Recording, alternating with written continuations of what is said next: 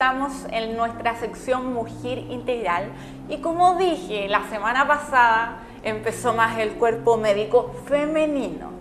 Hoy estamos con una brujita, bienvenida. E, esta es primera vez que estás en nuestro programa, así que te doy la bienvenida. Estamos con... Cuéntanos cuál es tu profesión para que las brujitas te conozcan y tu nombre. Hola, eh, soy la doctora Ángela Canales, soy médico especialista en ginecología y obstetricia. ¿Sí? Felicitaciones por estar acá. Por tu acento veo que no eres de acá de Chile. ¿De dónde eres? Yo provengo de Colombia. Oh, bienvenida a nuestro país, bienvenida a nuestro programa Entre Brujas, programa femenino, donde a todas las mujeres y también a los hombres que quieran saber temas de nosotras las mujeres, tratamos de apoyarlas un poco en todo lo que es la salud. Gracias al doctor Juan Pablo Poblete por hacer esta sección y le mandamos saludos nuevamente, lo echamos mucho de menos. También en esta sección tenemos redes sociales muy importantes. ¿Cuáles son las redes sociales que tenemos? Eh, los invitamos para que, nos eh, para que nos visiten a nuestras redes sociales en Facebook, Twitter, eh, Instagram y YouTube. Búsquenos como mujerintegral.cl. Ahí pueden resolver dudas. Si tienen alguna inquietud, nos escriben que con mucho gusto les vamos a responder. Y también tenemos la página web que es mujerintegral.cl, donde ahí van a poder encontrar un montón de datos interesantes sobre la salud y todos estos temas que hablamos. Si tienen alguna duda, también le pueden mandar eh, todas sus dudas a la página y también a nosotras en el WhatsApp por si quieren que hablemos algún tema en especial. Esta semana vamos a hablar de algo muy importante y que muchas mujeres han caído en hacerlo sin la especificación de un médico, que es la cesárea. ¿Cuándo se debe indicar una cesárea? Un tema muy importante y que está en boga que están hablando mucho, porque hay muchas mujeres que se hacen cesárea en cualquier momento y hay muchas que nos están mirando que a lo mejor les servirá este consejo. ¿Cuándo? ¿Cuándo es el momento correcto que debemos hacer una cesárea? Bueno, tenemos que tener en cuenta que eh, la cesárea es una cirugía mayor, un procedimiento que no se debe tomar a la ligera. También recordarles que la vía natural para la actuación de nuestros bebés es el parto, es la vía natural y por la cual uno debe eh, promover. Pero obviamente en aquellos casos donde definitivamente el trabajo de parto representa mayor riesgo que la vía no natural, que es el procedimiento quirúrgico cesárea, ahí es donde vamos a utilizar este medio. Por ejemplo, ¿cuáles son esos momentos en los que se debe hacer una cesárea? En aquellos donde, eh, por ejemplo, en el trabajo de parto, ya una paciente que ha iniciado sus contracciones, que ha iniciado su dilatación y vemos que se está poniendo en riesgo eh, el bebé, eh, su calidad de vida, su, eh, a futuro, tanto como en el momento, si tenemos algún riesgo, por ejemplo, si la dilatación se estacionó, si no está bajando el bebé y empieza a tener lo que llamamos comúnmente el sufrimiento fetal o la pérdida del bienestar de este bebé, es preferible promover la vía alta hay una cosa muy importante que es que el parto es un proceso dinámico al igual que el embarazo. Lo que quiere decir que una cesárea puede ser indicada en el momento del trabajo de parto como antes de que éste se dé. En el momento del trabajo de parto va a ser en cuanto, eh, cuando se presenta algún tipo de complicación del mismo parto, ya lo dije, eh, detención de la dilatación, detención del descenso o si el bebé nos muestra señas que eh, no está teniendo eh, un, buen proceso, ya se está teniendo pérdida de su bienestar. Como lo sabemos, por ejemplo, cuando el líquido que sale durante el trabajo de parto está meconeado. ¿Qué es el meconio? El meconio es eh, la caquita del bebé.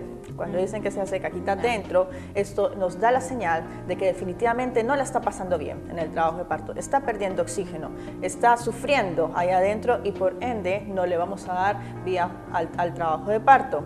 Eh, cuando, eso es en, el momento del parto, ¿listo? O por ejemplo, si se le empieza a subir la presión justo en el momento del parto de la paciente, tenemos una eh, preeclampsia o eh, una eclampsia, que es una complicación más severa, obviamente no le vamos a, dar trabajo de parto si eh, estamos todavía demorados.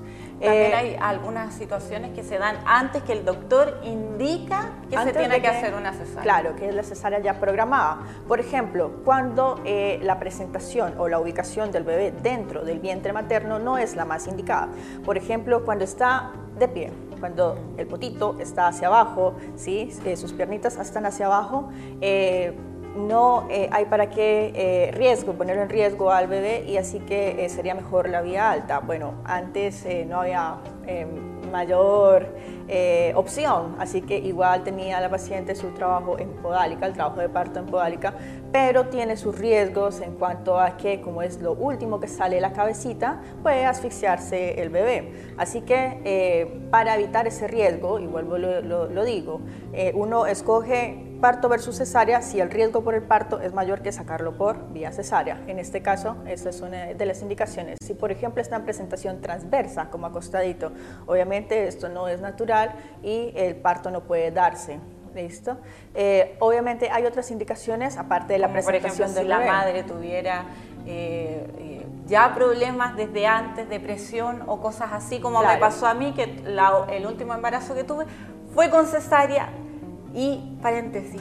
Por favor, las brujitas que nos estén mirando y piensen que es más fácil una cesárea, yo como madre les recomiendo que si no es necesario una cesárea, no la hagan, porque si a mí me dan a escoger entre un parto normal y una cesárea, definitivamente el parto normal te trae una recuperación mucho mejor. ¿Por qué pasa eso?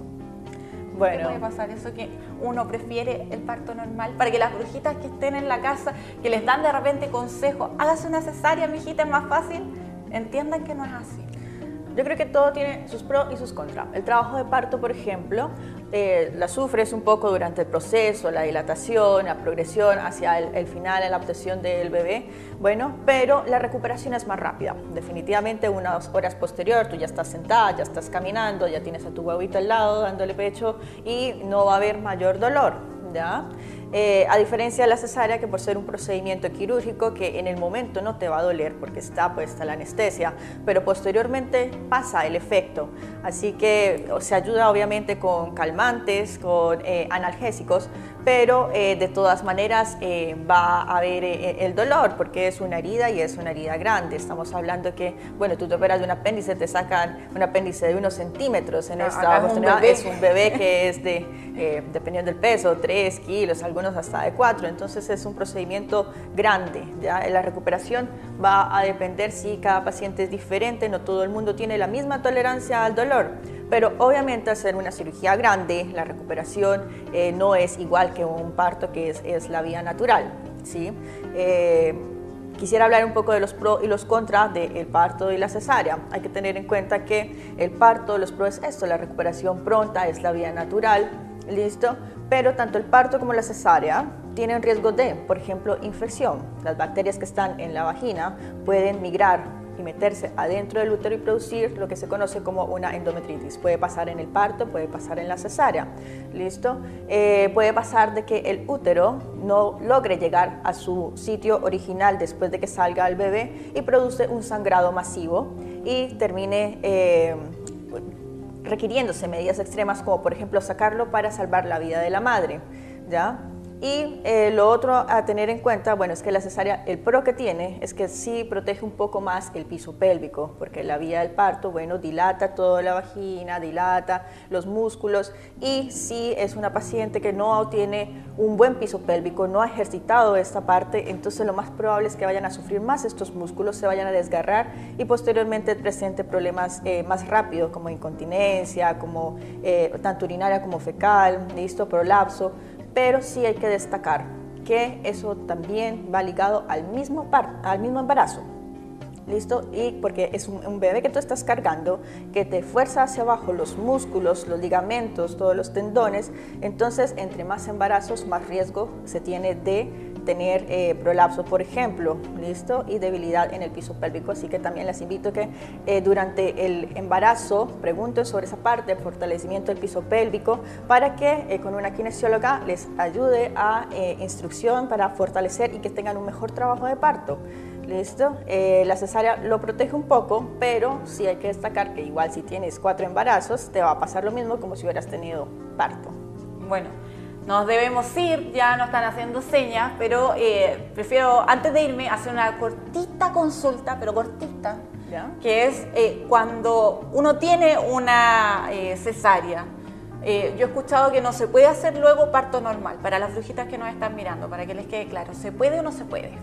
Se puede, pero va a depender del tipo de cesárea que se hizo. Por Ah. ejemplo, si la incisión en el útero, no afuera, en el útero fue longitudinal, o sea, de esta forma es imposible que tenga un trabajo de parto, dado que tiene mayor riesgo de, eh, de ruptura del útero durante el trabajo de parto, inclusive durante el embarazo.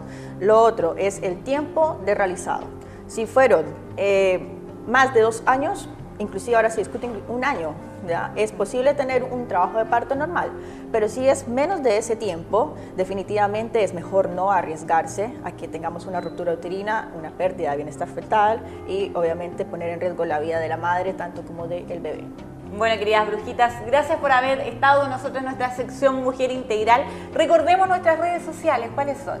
Eh, nuevamente, los invito a que nos visiten en Facebook, en Twitter, en Instagram y en YouTube, Mujer Integral CL, y nuestra página web, mujerintegral.cl. Cualquier duda, inquietud, le responderemos con gusto. Bueno, queridas brujitas, nos vemos la próxima semana con otra brujita más que nos acompañará, así que estén atentas.